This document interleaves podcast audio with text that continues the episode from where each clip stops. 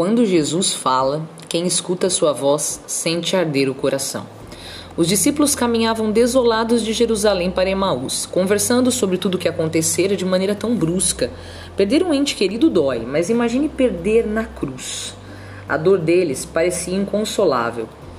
Somos tão iguais, mesmo depois de tantos séculos. Caminhamos cabisbaixos, queixando-se e lamuriando-se de todas as nossas cruzes, e tal como eles, não percebemos quando Jesus se aproxima. Jesus se aproximou deles e entrou na conversa, como quem quer entender, como quem quer fazer parte daquele momento de intimidade. Jesus está sempre interessado em nossas conversas. Onde dois ou mais estiverem reunidos em meu nome. Quando você estiver reunido com algum outro discípulo por aí, saiba que não estão caminhando a sós. Jesus sempre se aproxima, mas somos discípulos cegos e nem sempre o reconhecemos, o percebemos. A diferença entre nós e aqueles dois discípulos, que são chamados sempre os discípulos de Emaús, é que eles estavam com o coração bem aberto, chagado de amor por Jesus, e ao ouvir a voz do Mestre, aos poucos foram sentindo no peito que não era um peregrino que lhes falava a voz de Jesus não é como a de qualquer um. Por isso Maria Madalena tremeu quando ouviu o próprio nome saindo da boca do Mestre. Quando você ama muito alguém, escutar a voz dessa pessoa por telefone pode emocionar você, não é? Em tempos onde um áudio de WhatsApp pode significar intimidade, receber um telefonema e escutar a voz de alguém que você não vê há bastante tempo pode estremecer o coração de muita gente, não é? Imagine aqueles dois amigos íntimos de Jesus, quando perceberam que o coração deles já não doía mais. O coração deles não estava mais gelado de dor, pelo contrário, ardia como antes.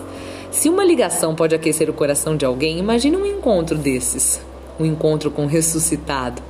E os discípulos, sentindo que a dor passara e que o consolo os envolvia, Pediram ao peregrino pregador que ficasse mais, pois já era tarde e eles precisavam beber mais daquela fonte.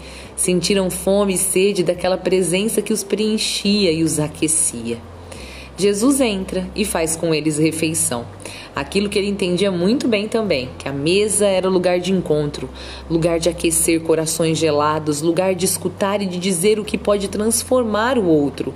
Ainda assim, tanta gente come separado dos familiares, priorizando tantas vezes um programa de televisão ou até mesmo um aparelho celular. Jesus sentou-se com seus amigos e os olhos deles se abriram ao ver Jesus partindo o pão. Como somos cegos também todos nós, Quantas vezes Jesus nos fala, o nosso coração arde e não conseguimos enxergar que Ele está ali, caminhando conosco. Quantas vezes Jesus caminha conosco e mesmo assim não percebemos Sua presença.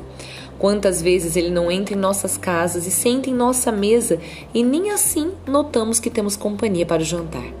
Até quando ficaremos cegos como nossos amigos, os tais discípulos de Emaús? Não perceber a presença do ressuscitado e permanecer na murmuração e na tristeza não é uma atitude nova. Está bastante ultrapassada até. É tempo de buscar o ressuscitado. Quem vai ao encontro de Jesus na Eucaristia perde a cegueira ao vê-lo partir o pão. O altar é a mesa do encontro com o Cristo vivo. Precisamos caminhar, mesmo tristes, mesmo desolados, mesmo sem esperança, caminhar para o altar Lá, na celebração eucarística, sentimos o coração arder. Lá, sentimos o Cristo caminhando conosco. E, e é lá que abrimos os olhos na hora da comunhão e fazemos experiência da ressurreição. Onde é Emaús hoje? Para onde você está caminhando? Onde quer que você vá, tem um peregrino se aproximando de você. Escute sua voz e sente com ele sem pressa de comer. Quem come de sua carne, bebe seu sangue, recebe a vida. A morte não domina quem faz essa refeição. Não tenha pressa. Aproveite esse tempo com ele, só ele pode te dar a verdadeira vida.